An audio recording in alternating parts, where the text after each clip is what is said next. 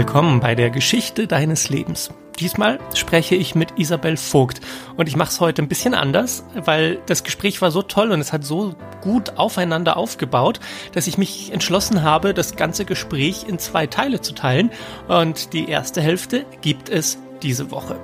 Da sprechen wir erstmal über ihren Beruf als Schauspielerin und vor allem, was man dabei über das Leben lernen kann. Weil wenn man eine Rolle spielt, die einem so überhaupt nicht nahe liegt, wenn es zum Beispiel ein Bösewicht ist, den man spielen muss, dann muss man sich ja fragen, wie man sich so gut wie möglich in jemand anderen hineinversetzen kann. Also selbst wenn es jetzt irgendeine total verrückte Rolle ist oder einen Massenmörder oder so, gibt es Teile, mit denen man sich identifizieren kann. Mhm. Ich finde es so wichtig, sich eingestehen zu können, dass man sich in andere Dinge hineinversetzen kann, auch wenn sie abstrus sind. Also du hast jetzt das Beispiel Massenmörder gebracht, mhm. aber es ist fast schon so, als wenn man, wenn man versteht, wie die AfD-Wähler funktionieren, ja, dann ist man ja schon fast selbst Faschist. So. Und das kann nicht gesund sein. Wir müssen verstehen, wie andere Menschen ticken. Ja. Sonst gibt man auf und sagt, Krieg ist unvermeidlich. Ja, ich glaube nämlich schon, dass man, wenn man in sich reinhorcht, jeden Charakterzug in irgendeiner Form zumindest nachvollziehen kann, wenn man ehrlich zu sich selbst ist. Mhm. Dann erzählt mir Isabel auch noch von der Krebsdiagnose, die ihr Vater erst vor kurzer Zeit bekommen hat. Und ja, wir sprechen darüber, was das mit ihr gemacht hat, wie sie sich fühlt, wie sie auch umgeht mit ihrem Vater, mit der restlichen Familie. Das hat mich sehr berührt und vor allem sind wir über dieses Thema dann auch noch auf den Sinn des Lebens gekommen. Aber Darüber sprechen wir dann nächste Woche. Hier erstmal der erste Teil des Gesprächs mit Isabel Vogt. Viel Spaß dabei. Und mein heutiger Gast ist Isabel Vogt. Hallo Isabel, schön dich zu hören. Hallo, ich freue mich auch. Erzähl uns, wie alt bist du, wo lebst du, was machst du gerade so? Ich bin 19 jetzt geworden, lebe mit meiner Mutter in Berlin und ich bin Schauspielerin, beziehungsweise angehende Schauspielerin. Mhm und habe letztes Jahr Abitur gemacht. Angehende Schauspielerin heißt, du suchst nach Jobs oder hast du irgendeine Ausbildung gemacht oder also was ist der aktuelle Stand? Also ich bin seit zwölf Jahren, glaube ich, bei der Schauspielschule Goldoni. Ähm, das ist eine Schauspielschule für Kinder und Jugendliche und da bin ich auch immer noch in zwei Gruppen drin. Und ich bewerbe mich zurzeit auf Hochschulen, das heißt, ich möchte es auch studieren und ähm, habe aber auch schon Jobs, also sowohl im Theater als auch beim Drehen, aber ich sage trotzdem angehend, weil ich jetzt noch nicht nur davon leben kann mhm. ähm, und gerade noch so in den staatlichen stehe, sag ich mal. Was ist für dich die Faszination an dem Beruf? Ähm, es sind verschiedene Dinge. Ich muss dazu sagen, ich komme aus einer Künstlerfamilie, also meine Mutter und mein Vater sind beide Musiker und alle drumherum eigentlich auch. Und äh, deshalb bin ich mit Kunst groß geworden und ich glaube, das ist auch ein wichtiger Aspekt, dass ich auch früh schon das Bühnenleben kennengelernt habe zum Beispiel und Publikum und die Atmosphäre. Und ich glaube, ich finde es einfach so wahnsinnig faszinierend, dass man vor allem beim Theater im unmittelbaren Kontakt mit dem Zielpublikum steht. Also man kann mhm. Leute erreichen und bei Filmen natürlich auch, aber dort hat man die Reaktion erst ein Jahr später teilweise und äh, dann auch nur durch den Bildschirm. Und im Theater ist es wirklich die Chemie zwischen Publikum und Spieler und man kann wirklich was verändern, ähm, gewissermaßen in den Menschen. Und mhm. das finde ich sehr faszinierend und natürlich aber auch die Arbeit mit sich selbst und das Einfügen, weil sonst wäre es ja, könnte ich ja genauso gut auch Musikerin werden, ähm, wobei es dort auch sehr ähnlich ist eigentlich. Ich vergleiche Musik und Schauspiel sehr gerne miteinander. Aber bei Schauspiel ist es für mich einfach nochmal dieser Aspekt von, wer bin ich? Wer ist die Rolle? Und was haben wir gemeinsam? Und was sind Unterschiede? Und wie kann ich das miteinander verbinden? Sodass mhm. ein Teil von mir trotzdem in der Rolle mitschwingt. Und diese Arbeit, ich, ich finde das sehr spannend. Was würdest du denn sagen? Wer bist du? Okay, das ist jetzt eine sehr große Frage, aber ähm, wenn man wenn man mit 19 schon stolz behaupten kann, ich vergleiche das immer mit wem ich wirklich bin, ey, dann. Äh nee, ich, ich meine gar nicht, dass ich weiß, wer ich bin. Oh Gott, äh, wer, wer weiß das schon. Ähm, aber genau das finde ich auch das Spannende, dass ich auch selber total an mir wachse, würde ich sagen. Ähm, dadurch, dass ich mich mit so vielen Rollen beschäftige und sehe, da stimmt was überein und das passt irgendwie gar nicht zu mir. Aber andererseits muss ich halt auch wirklich sagen, es gibt eigentlich keine Rolle, mit der ich mich nicht irgendwie identifizieren kann. Also selbst wenn es jetzt irgendeine total verrückte Rolle ist oder einen Massenmörder oder so, gibt es Teile. Und ich glaube, das trifft auf jeden Menschen zu, ähm, mit denen man sich identifizieren kann. Mhm. Und also verstehe mich nicht falsch, ich glaube nicht zu wissen, wer ich bin, aber ich denke, das weiß, wie gesagt, niemand. Und man befindet sich die ganze Zeit auf diesem permanenten Weg und Schauspiel begleitet mich sozusagen dadurch. Mhm. Ich finde es so wichtig, ähm, sich eingestehen zu können, dass man sich in andere Dinge hineinversetzen kann, auch wenn sie abstrus sind. Also du hast jetzt das Beispiel Massenmörder gebracht, mhm. aber ja, ich finde, uns geht ein bisschen verloren die ähm, die Erlaubnis zu sagen, ich kann verstehen, wie etwas sehr Abseitiges für, ja. für mich, ähm, wie, wie das funktioniert. Es ist fast schon so, als wenn man, wenn man versteht, wie die AfD-Wähler funktionieren, ja, dann ist man ja schon fast selbst Faschist. So, und, ähm, und ja. das, das kann nicht gesund sein. Wir müssen verstehen, wie andere Menschen ticken. Ja. Sonst ist man auf, sonst gibt man auf und sagt, Krieg ist unvermeidlich. Ja, in gewissermaßen schon. Und ich meine, wir alle kommen ja mehr oder weniger aus demselben Ursprung und die Gesellschaft hat uns geprägt und verschiedene Ereignisse und wir starten auf keinen Fall mit den gleichen Bedingungen ins Leben. Aber so ganz vom Ursprung her sind wir ja trotzdem alle gleich. Und das, was danach kam, das kam eben danach, jetzt unabhängig von genetischen Veranlagungen. Und ich glaube nämlich schon, dass man, wenn man in sich reinhorcht, je, jede Person jeden Charakterzug in irgendeiner Form zumindest nachvollziehen kann, wenn man ehrlich zu sich selbst ist. Mhm. Ich glaube, man kann nicht die, ähm, die verschiedenen Konsequenzen unbedingt in, in, ins Letzte nachvollziehen, aber man kann ja, ja, verstehen, das ja. dass bestimmte grundlegende Vorstellungen von Werten und Bedürfnissen, die in der Welt sind, halt bei denen so ausgelebt werden. Also dass, ja. dass ein extremer Wunsch nach Gerechtigkeit gepaart mit einer gewissen Angst und dem Gefühl, die Kontrolle zu verlieren. Ja. Und da können wir uns alle hineinversetzen. Bei anderen Leuten eben zu besonders seltsamen Blüten führt. Mhm. Ähm, und da ja. dazu sagen, ja, ja, ich bin, ich bin aber überlegen, weil bei mir führt es zu was anderem, wenn ich Angst habe. Ich werde kein Faschist. Da, man, da hat man nicht den Punkt verstanden, worum es geht.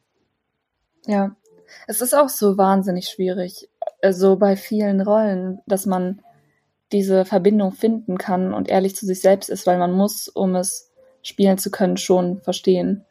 Äh, sonst erreicht man das Publikum nicht mhm. und ähm, sich selbst auch nicht. Und da die Brücke zu finden, finde ich einfach wirklich spannend. Ja, lass uns gleich mal so ein bisschen ins Thema Storytelling reingehen, weil das ja gerade mhm. so gut passt für dich als Schauspielerin. Ja. Storytelling ist ja die Idee, dass diese dieser Grundbauplan von Geschichten überall in allen großen Geschichten, Mythen drinsteckt. Mhm. Und das ist die Idee, dass, ähm, äh, dass es einen Zustand gibt, eine Situation, ich nenne sie mal Heimat, in der ein Held lebt oder eine Heldin. Mhm. Und ähm, dieser Held merkt so, boah, diese Heimat, da ist ein Mangel, da stimmt irgendwas nicht, es muss etwas dagegen unternommen werden, es muss irgendwas passieren. Mhm. Und damit etwas passiert, begibt sich der Held auf eine Reise, auch wenn es nur eine metaphorische Reise ist. Und er übertritt eine Schwelle hinein ins Abenteuer und dann geht's los. Und der Held trifft einen Mentor, der, der hat meistens einen Plan und eine gute Idee und sagt ihm, wie es weitergeht und wie man den Bösewicht besiegen kann, die große antagonistische Kraft, die den Helden davor abgehalten hat, zu seinem Ziel zu kommen oder, oder die, die sogar verantwortlich ist für diesen Mangel aus der, aus der Heimat, dieser ursprüngliche Mangel. Mhm. Und erst wenn der Held am kritischsten Punkt diesen Antagonisten überwunden hat, kommt er in diesen, in diesen Zielzustand, in dem ein wichtiges Bedürfnis erfüllt wird oder ein, ein Wert erreicht wird, mit dem man nach Hause gehen kann und damit den Mangel auflösen kann. Also das ist, das ja. ist diese, dieser Bauplan, der da überall drin steckt. Und wir könnten jetzt an ganz vielen verschiedenen Stationen einsteigen und sagen, das hat viel mit dem Leben zu tun. Was sind so zum Beispiel, wenn man sagt Heimat im Mangel, was sind so die Themen, die bei dir gerade noch im Mangel sind oder du bist der Held deiner Geschichte, so wo steckst du drin oder welche Mentoren hast du? Aber lass uns ruhig mal auf den Antagonisten gucken, weil du sagst, ein Bösewicht kann man verstehen. Ich finde es so interessant, dass, dass wir meistens wenig Kapazität haben, uns in einen Bösewicht reinversetzen zu wollen. Sondern der ist nur grundsätzlich böse. Und ich, ähm, ich erinnere mich, dass ich irgendwann mal eine Kriegsberichterstattung, ähm, eine Reportage gesehen habe. Ich kann nicht mehr genau sagen, wo im Nahen Osten nun dieses Problem war, aber die Terroristen dort, die sich selbst als Rebellen sehen oder als Freiheitskämpfer, die haben gesagt, es gibt für uns, die, die hier befreit werden wollen von, von den, von der westlichen Welt, die hier mit Soldaten reinkommt, kein Unterschied zwischen dem, was wir tun und was Luke Skywalker macht in äh, äh, Star Wars. Er muss den Todesstern in die Luft jagen, damit äh, das Imperium endlich weg ist und die Unterdrückung befreit wird. Und genau so mhm. fühlen wir uns. Und so zu denken, boah, Moment mal, Moment mal, Luke Skywalker ist doch der Gute. Terroristen können doch nicht sagen, sie seien Luke Skywalker das finde ich einen sehr interessanten ja. Twist. Sie denken ja, dass es richtig ist, was sie tun. Das ist ja der Punkt. Ja. Und das ist, ja, das ähm, macht es halt noch schwerer, weil sie so sehr davon überzeugt sind. Es ist ja nicht so, als weil viele Bösewichte, obwohl, das weiß ich auch nicht, ob es stimmt. Ich glaube nämlich, dass jeder Bösewicht schon ähm, ich, ich nenne ihn einfach mal Bösewicht, auch wenn es jetzt mhm. erstmal banal klingt, ähm, davon überzeugt ist, dass das, was er tut, äh, richtig ist. Viele in Filmen zum Beispiel wissen dann wiederum, dass sie böse sind, aber viele denken eben, dass ihre Entscheidung das Ultimatum ist. Mhm. Und das macht es eben noch schwerer, dagegen anzugehen.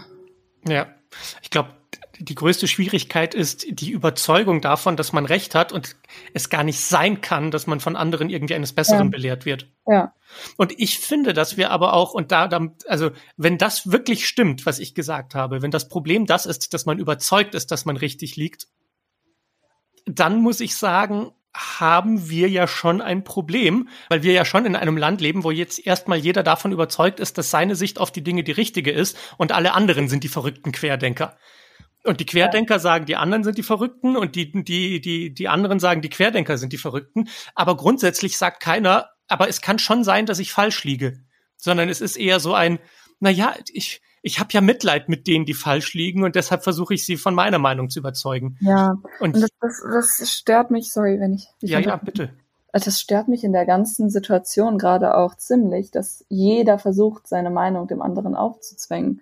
Jetzt so betrachtet. Ich meine, ich bin würde mich zwar nicht als Querdenker einstufen, aber das würden die Querdenker ja auch nicht. Ja. Beziehungsweise, ähm, da muss ich mir selbst widersprechen. Ich habe nämlich gehört, dass viele Querdenker schon sich selbst auch als Querdenker bezeichnen ja. und auch stolz darauf sind, äh, Querdenker zu sein. Also ich glaube, da muss man auch nochmal unterscheiden zwischen den Querdenkern, die ähm, sich selbst gar nicht so einstufen und sagen, ähm, denken, dass ihre Meinung die richtige ist. Das denken die anderen Querdenker auch, aber die äh, bezeichnen sich auch so mhm. und sind auch stolz, welche zu sein. Naja, ich glaube, die, die Schwierigkeit ist, dass, dass wir einfach Menschen sind, die mehr oder weniger keine Ahnung haben, was das große Mysterium des Lebens ist und warum wir hier sind. Ja. Aber wir haben eine, eine, eine sehr gute Geschichte darüber, was ist, was, was denn jetzt die Wahrheit ist.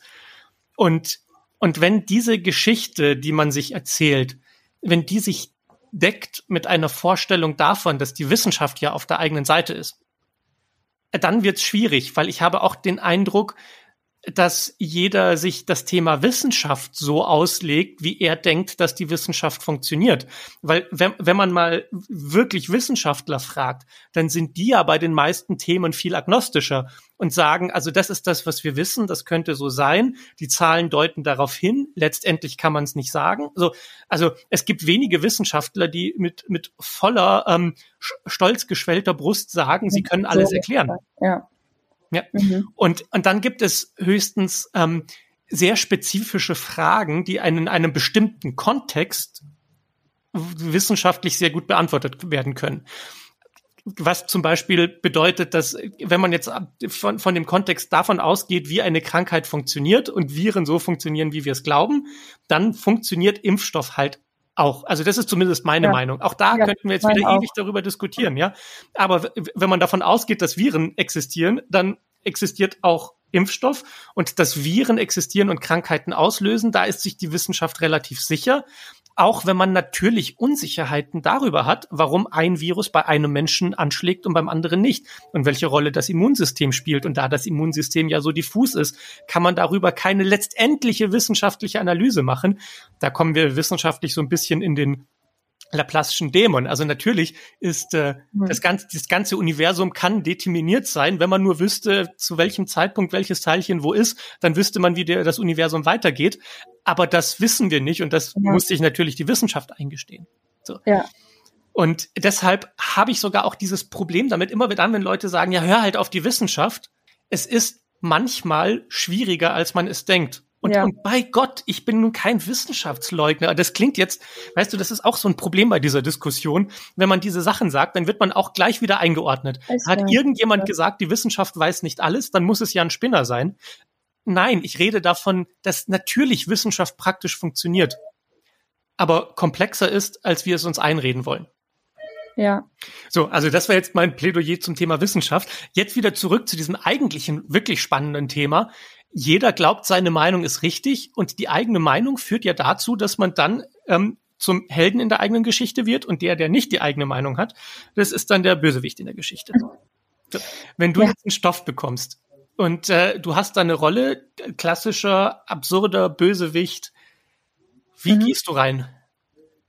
Um, ähm, also erstmal lese ich es natürlich und ähm, versuche, also es kommt immer drauf an, aber ich versuche meistens von Anfang an äh, mich zu fragen, welche der Entscheidungen des Protagonisten ich genauso treffen würde und was mir oder welche nicht oder was mir bekannt vorkommt von mir selbst. Schreib mir das auf oder ich schreibe mir generell alles auf. Ich erstelle immer so eine Art Steckbrief. Jetzt vor kurzem hatte ich zum Beispiel einen Dreh für eine Sky-Serie. Da hatte ich ein paar Szenen mit Text, aber jetzt keine riesige Rolle, über die man alles wusste. Und dann habe ich mir den Spaß genommen, einfach paar Tagebucheinträge aus der Sicht der Rolle zu machen. Mhm. Und das ergänzt sich dann sehr gut. Mhm. Wie war das eigentlich für dich damals, ähm, als du dich entschieden hast, Schauspielerin zu werden? Weil normalerweise, wenn Menschen nicht in einer Künstlerfamilie geboren werden, dann sind es ja eher die Eltern, die sagen, uh, hast du dir das überlegt? Willst du nicht was in Anführungsstrichen. Anständiges lernen? das war dann bei dir nicht so, oder, oder wie nee, war das? Gar nicht. Meine Eltern sind und waren immer super unterstützend und ähm, ich meine, man muss dazu sagen, die hatten beide halt auch Glück. Also ich meine, es ist schwer, im künstlerischen Bereich Fuß zu passen im Leben. Das wissen die auch beide.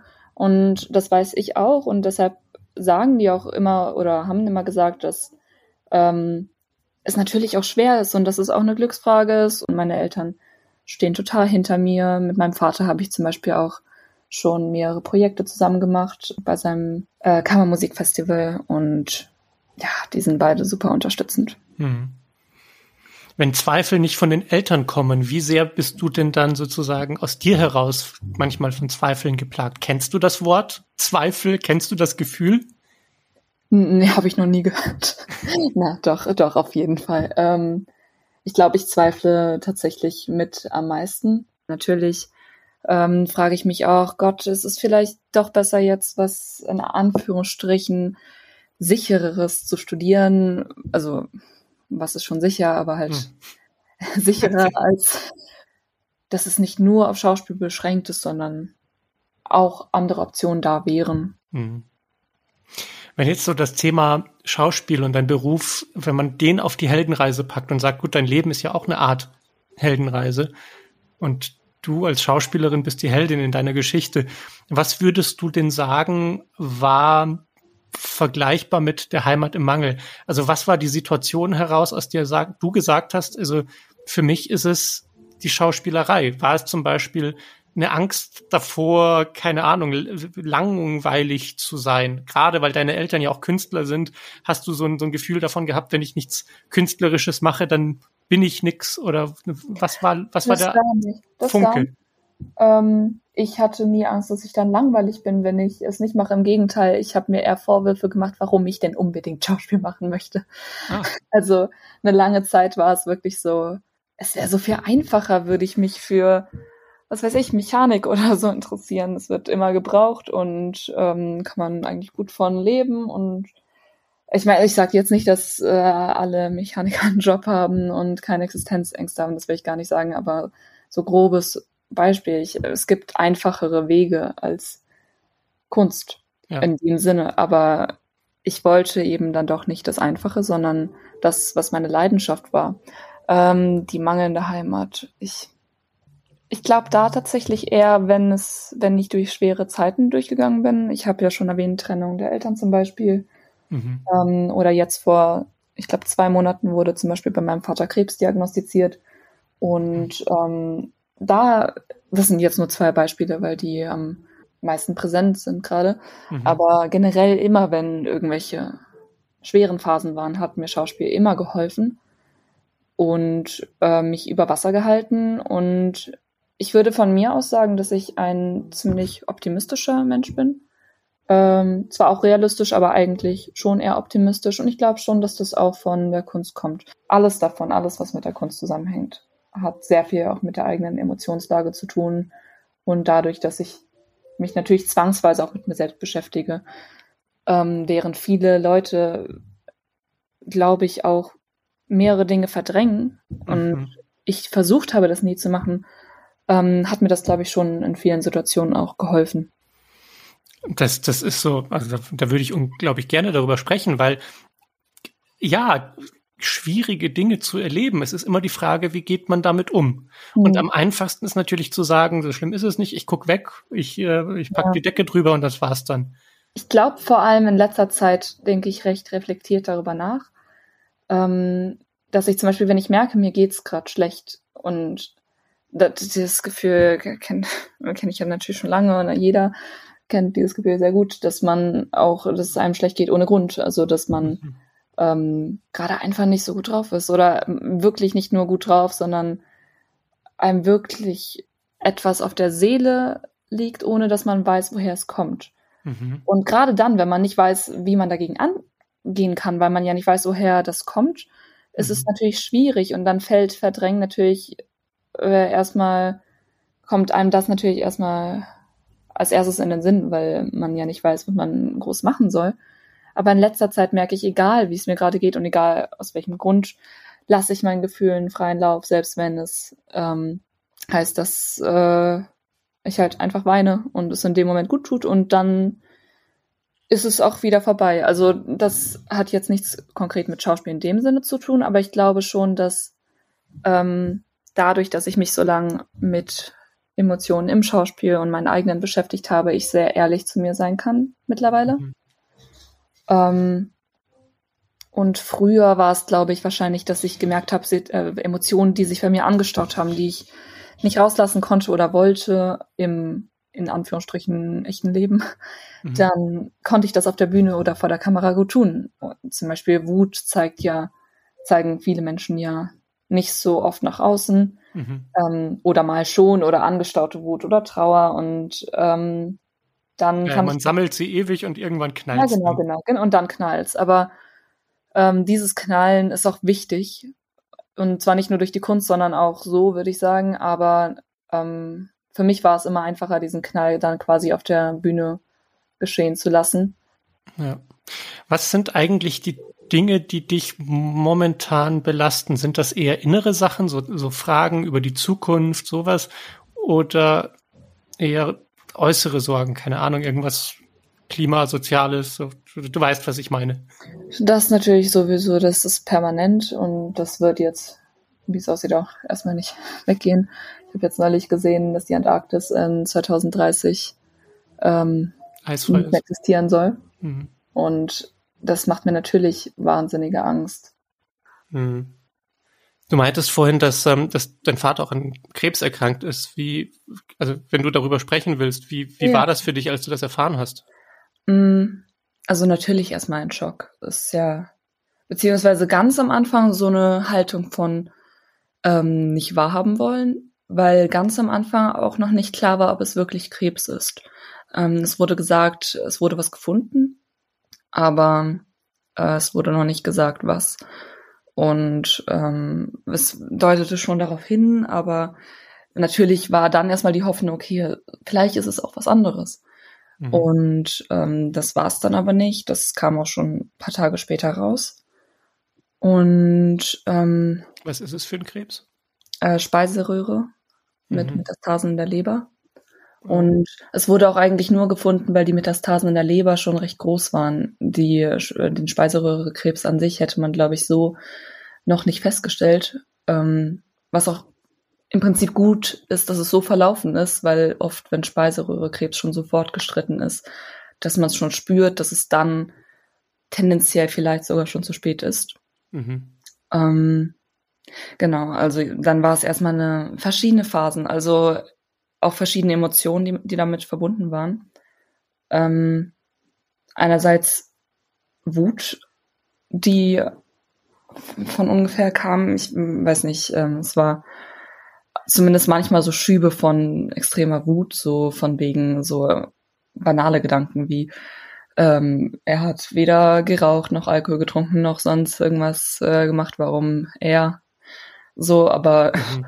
Ich meine, diese Gedanken kennt jeder, der irgendwas mit dem Thema zu tun hat. Mhm. Also ähm, es war keine gerichtete Wut, sondern einfach Wut aufs Leben, aufs Universum, auf alles. Ja, ja. Also ich habe dann versucht, die Wut zu channeln. Ich weiß noch, dass ich an dem Tag, wo es äh, final war, also nicht final, sondern dass es äh, Bestätigt aufstand, dass es wirklich ähm, Krebs war, dass ich mit meiner Mutter unterwegs war. Und ich spürte diese kochende Wut in mir.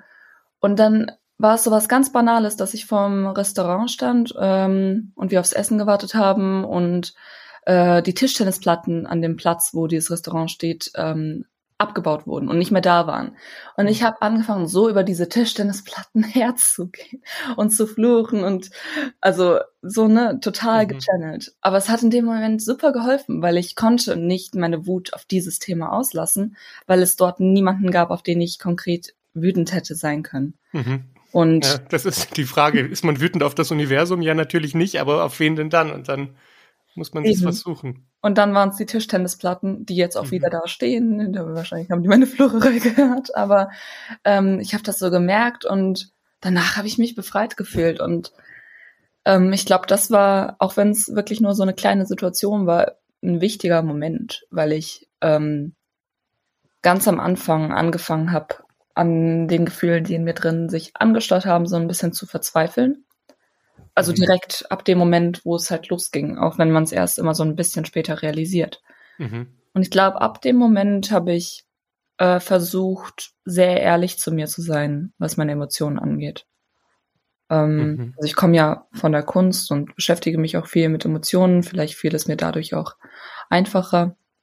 Ähm, aber beziehungsweise einfach ist es nie, komplett ehrlich zu seinen Emotionen zu sein, aber vielleicht zugänglicher für äh, Leute, die sich mit Kunst, Schauspiel, Musik etc. befassen. Mhm.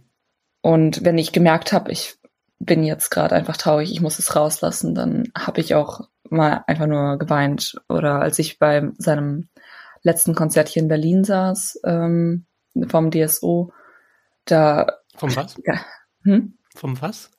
Äh, vom, äh, sorry, Deutschen Symphonieorchester. Ach, okay, ähm, da spielt er.